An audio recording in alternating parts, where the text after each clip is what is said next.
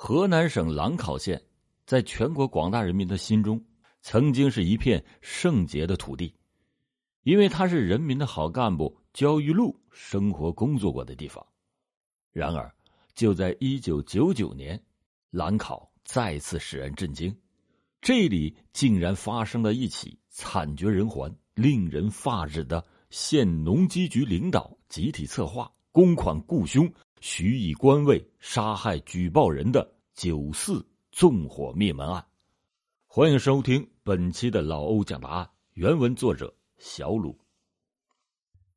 一九九九年九月四日的子夜，久旱的兰考县迎来了一场大雨。突然，一声接一声的“救命啊！快来救命啊！”惊恐凄厉的呼喊震颤着凌晨寂静的夜空。从睡梦中惊醒的潘某，透过后窗户看见邻居连青海家屋里边已经是被大火吞噬，巨大的火舌窜出玻璃窗，天向漆黑的夜空。众邻居搭着梯子越过了高高的院墙，跳入到连家。这时，东屋已经听不到呼喊声，住在堂屋西侧的连青海十五六岁的表妹，则扒着窗户粗大的铁护栏在哭喊着。只见堂屋门用铁链反锁着，堂屋和东屋的火势非常的凶猛，无法入内。三点十分，县消防大队接到了报警以后，十多名消防官兵疾驰到了人民路的第五胡同。由于五胡同是一个只能容下车身的窄巷，消防车只能是缓缓的蠕动，在三点二十二分才到达了现场。当消防队员踹开了堂屋门，在水枪强大的水流掩护下冲进东屋救人的时候，一张大床上躺着两个大人，还有一名女婴，一个男孩裹着棉被滚倒在小床下。此时，四个人都已经是窒息而亡，皮肤被火致伤，一触即脱。经过消防大队和公安干警的现场勘验。根据连家堂屋门从外边用铁链拴锁，堂屋门口有一个非连家之物的容量为二十五公升的军绿色的汽油铁桶，还有起火点在堂屋门口，引燃物为汽油，连家房后西北院墙有攀登过的痕迹等等这些迹象，认定这是一起纵火杀人案。确认死者为连青海，三十一岁。县农机监理站的职工，徐文静是连青海的妻子，二十八岁，县农机局家电门市部的主任。连正是连青海的儿子，只有八岁。连雪是连青海的女儿，只有九个月大。当天上午，以县公安局局长为总指挥的九四特大纵火杀人案指挥部在现场率先成立。案件发生以后，人们为歹徒恶毒的手段所激怒，纷纷要求抓住凶手，尽快的破案。省委的主要领导也做出了指示，要尽快的侦破此案，消除影响。县公安局就抽调了一百二十多人的庞大警力参与了侦破。公安局长向上立下了军令状：如果案件不破，将引咎辞职。县电视台、县广播电台发出了协查通报。凡是提供直接线索者，公安机关将为其保密，并且奖励现金一万元。凡是知情或者是了解重要情况的，而且能够主动到公安机关说清问题的，依法从宽处理；否则从严惩处。由此，一张巨大的法网迅即向每一个可疑的目标展开。为了调查取证，公安干警把县城十公里内。上百家的加油站排查了一遍，调查了县里边所有的铁匠铺，对县城用铁链子拴狗的人家也都是走访了一遍。经过排查，一个个和死者有矛盾的外围疑点都被排除，而连青海和本单位领导之间的矛盾疑点却越发的显现出来。连青海。曾经多次的向有关部门举报县农机局领导的经济问题，这个局的一些领导因此对他是既恨又怕。局领导在谈及和连青海之间的矛盾的时候，总是遮遮掩掩、轻描淡写，并且把矛盾的焦点引向社会。一些领导在事发后神情异常，匆匆忙忙的为连青海以及死去的家属们举行了隆重的遗体告别仪式。局长封学良还亲致连青海同志永垂不朽的悼词。开封市公安局局长在听取了案件汇报以后，对案件的性质进行了分析。这起案件性质恶劣，很可能是指使他人作案。这起案件案情复杂，一个人是难以完成，两个人作案的可能性最大。作案人的年龄应该是在二十五到三十五岁之间，在案前有预谋、有准备，事先踩点。指挥部就根据市局的分析，把侦破的范围逐渐的缩小。恰巧就在这时，县公安局人员根据火灾现场提取的连青海记在笔记本、贴在桌后墙上的数据材料，调查发现，农机局领导。的确有着严重的经济问题。从一九九五年到一九九九年八月，这个局收入不上账，私设小金库五十五万元之多，多年来拖欠职工的工资达一百六十多万元。九月十三日凌晨三点，公安局决定对农机局的局长封学良进行外围的调查，对副局长吕和长、监理站副站长孙建立。一九九七年前任副站长的王月建和曹洪友依法传讯。九月十三日凌晨三点三十分，公安干警冒着雨分头传讯了各个可疑的人员。当干警把吕和长唤醒，说：“跟我们走吧，有情况要问你。”当时四十七岁的吕和长竟然是泰然处之，仿佛早就料到了有这一步。讯问。这是一场比耐心、比毅力的攻心战。面对公安干警苦口婆心的开导和政策宣传，这些人就是不吐实情。公安人员知道，现任农机局办公室主任曹洪友的夫妻感情非常的好，于是就请来了他的妻子做曹洪友的思想工作。中午，干警们又给曹洪友端来了可口的饭菜。在强大的政策感召之下，曹洪友紧绷的思想防线终于崩溃。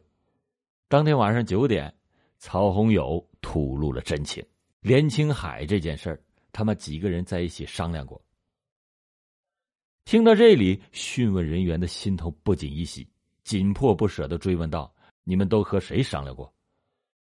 曹洪友不情愿的回答说。和冯学良、王月建、孙建立、吕和长商量过，是找水利局一个叫傅豹的人修理连青海。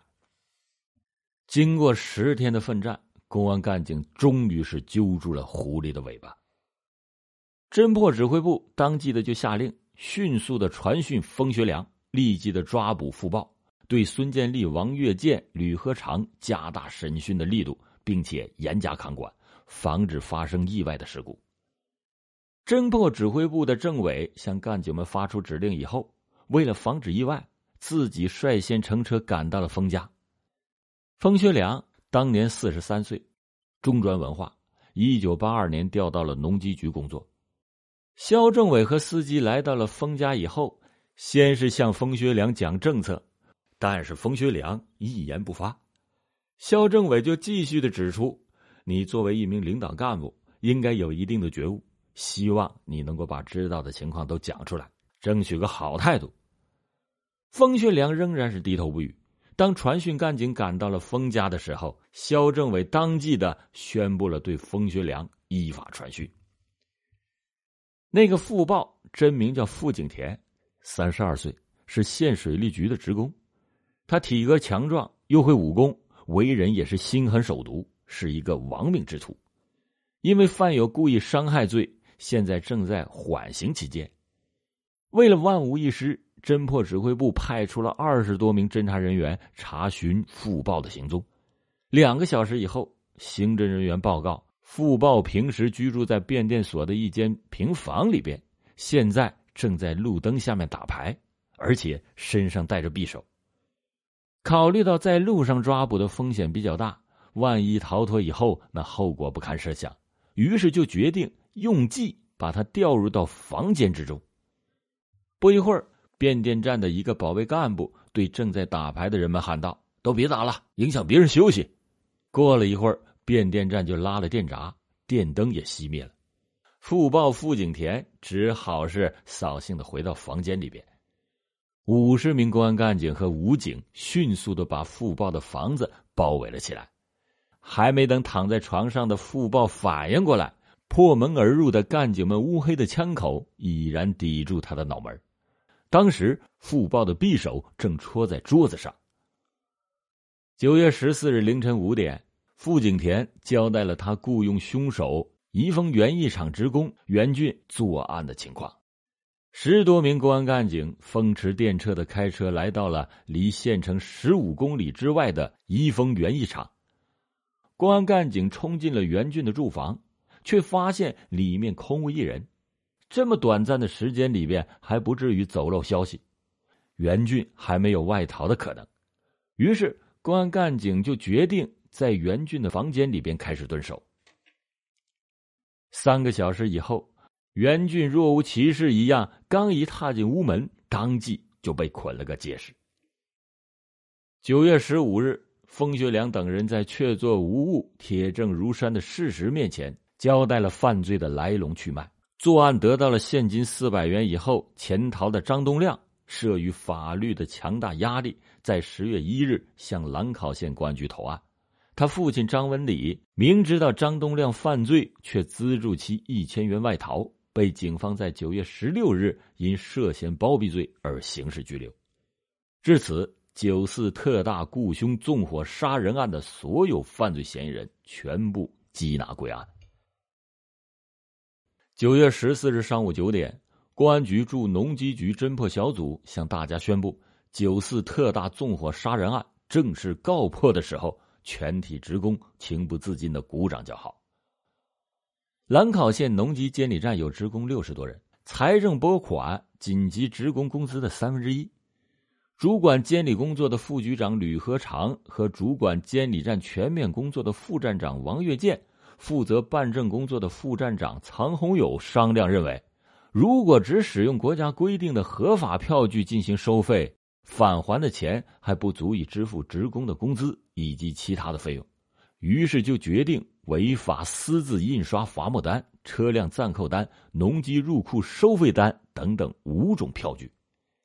自一九九七年开始，采取欺上瞒下等手段，把应该交给国家的费用变为了这伙人肆意挥霍、贪污的小金库。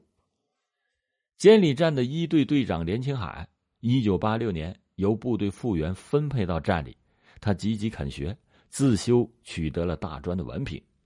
工作中为人耿直，不怕得罪人。上级写条子让放被扣的车辆，他是照扣不误，因此私底下有“黑脸”之称。一九九七年年底，监理站收费多达四十多万元，上缴规费分别按百分之五十和百分之八十五返还，加上非法票据所得，发放职工的工资本不困难。但是全体职工却只拿到了四个月的工资的百分之八十，这钱到哪儿去了呢？广大职工都有怀疑，要求财务公开，但是局领导始终是不予理睬。于是，连青海和一些职工就联名向检察院举报。检察院经过调查，也没有发现什么问题。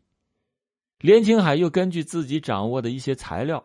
多次的向检察院、纪检、物价等有关部门进行举报，但是有关部门都没有查出什么问题。一九九八年年初，连青海通过竞争成为了主持全面工作的监理站站长，也是兰考县农机系统唯一经过民主选举上台的干部。自上任以后，连青海开始行使监理站财务的支配权。夺走了铝合厂所有的钱物的签字权，副站长王建岳、曹洪友的权利也受到了限制。从此，他们和连青海的矛盾就不断的加深激化。一九九八年的年底，连青海超额完成了局里下达的六十四万元的收费任务，并且发给职工十个月的工资，但是离自己之前提出八十三万元的承诺目标还差七万元。当连青海准备再发两个月的工资，完成不拖欠职工工资的许诺的时候，冯学良要求他不要再发了，免得和其他的部门差距拉得过大。同时允诺，一九九九年还让他承包监理站。广大职工也乐意让他继续干，但是吕和长等一伙人随即就以连青海没有完成给职工发十二个月工资、八十三万元收入的目标为口实，不同意让连青海继续干。冯学良就以竞争上岗、民主选举为由，顺水推舟，使孙建立当上了监理站的站长。连青海这才感觉到，这是让冯学良给耍了。连青海万万没有料到，他的举报石沉大海的根由，恰恰在于农机局检察院的经办人早已经是表里为奸。从连青海举报冯学良为首的一伙以来，县检察院的一些经办人员就吃上了农机局。三年来。农机局不断的宴请这些大盖帽，仅此一项花费就达数万元之多。就在推杯换盏之中，个别检察官竟然和吕和长结成了干亲家，反贪局长政策放宽，使问题不了了之。冯学良等人纵有天大的问题，那也会化为乌有。相反，冯学良一伙人为了阻止连青海举报其经济问题。实施了一系列的打击报复手段。吕和长之子吕某带领着十几个人砸坏了连青海的办公室，一些人三次向连青海的单位及家中放置了恐吓信、匕首等物。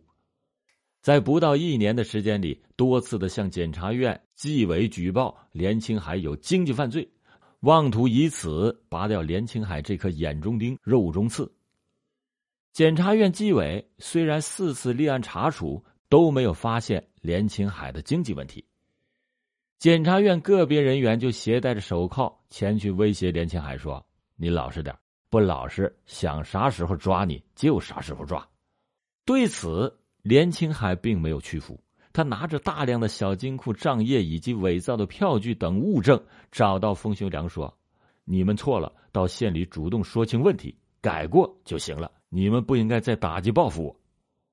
冯学良、吕和长一伙在打击报复的同时，实施了比集体贪污、非法印制票据罪更为严重的犯罪，自此走上了一条通往深渊的不归之路。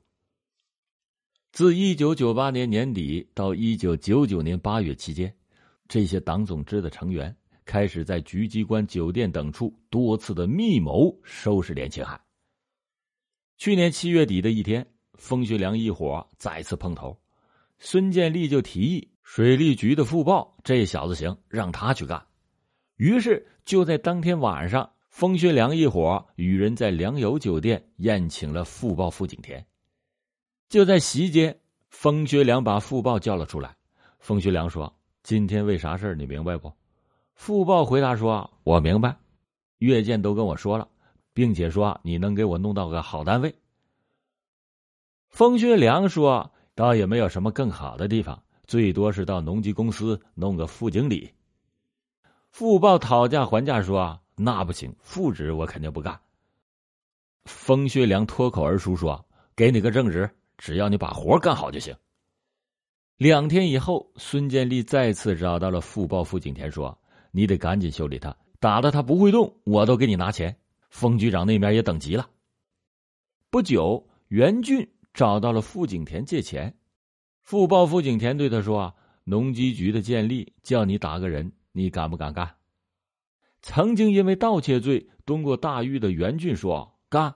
我现在急用三千元钱。”当天晚上，王月建、曹洪友等三个人说：“人我找好了，人家要五千元钱。”八月二十日和二十四日。在冯学良的授意下，孙建立先后在农机局和监理站的财务上支取了七千五百元，交给了傅景田五千元，余下的装入了自己的腰包。随后，孙建立指使王跃建带着傅景田来到了连青海家的附近，熟悉地形。傅景田又带着袁俊去踩点袁俊对傅景田说：“他准备用汽油放火的方式收拾连青海。”傅报傅景田当时就表示同意，并且把一千元钱交给了袁俊，说：“其他的两千元钱等到活做完了以后再说。”傅报傅景田就把这件事转达给了冯学良一伙，并表示死的比较好做。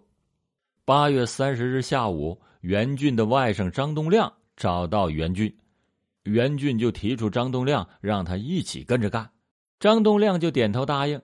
随后，袁俊购买了二十五公升装的汽油桶，为实施犯罪做好了准备。九月二日的晚上。袁俊用自行车带着汽油桶窜到了连青海的家里。由于连家的院墙比较高，没有办法将汽油带入到院里边，所以当时没有得逞。九月三日的晚上，袁俊伙同张东亮再次的来到了连青海的住处，商量好了办法之后，这两个人来到了县造纸林场南面桥东，取出了藏匿的汽油桶，在四日的凌晨两点左右。摸到了连青海家西北的墙根儿袁俊踩着张东亮的肩膀爬上了院墙，用背包带把汽油桶掉进院里的时候，因为背包带短，汽油桶扑通的一声掉在了院子里。这一声响吓得张东亮是抱头鼠窜，再也没敢回到现场。袁俊也是惊得一身冷汗，趴在房顶上不敢动窝。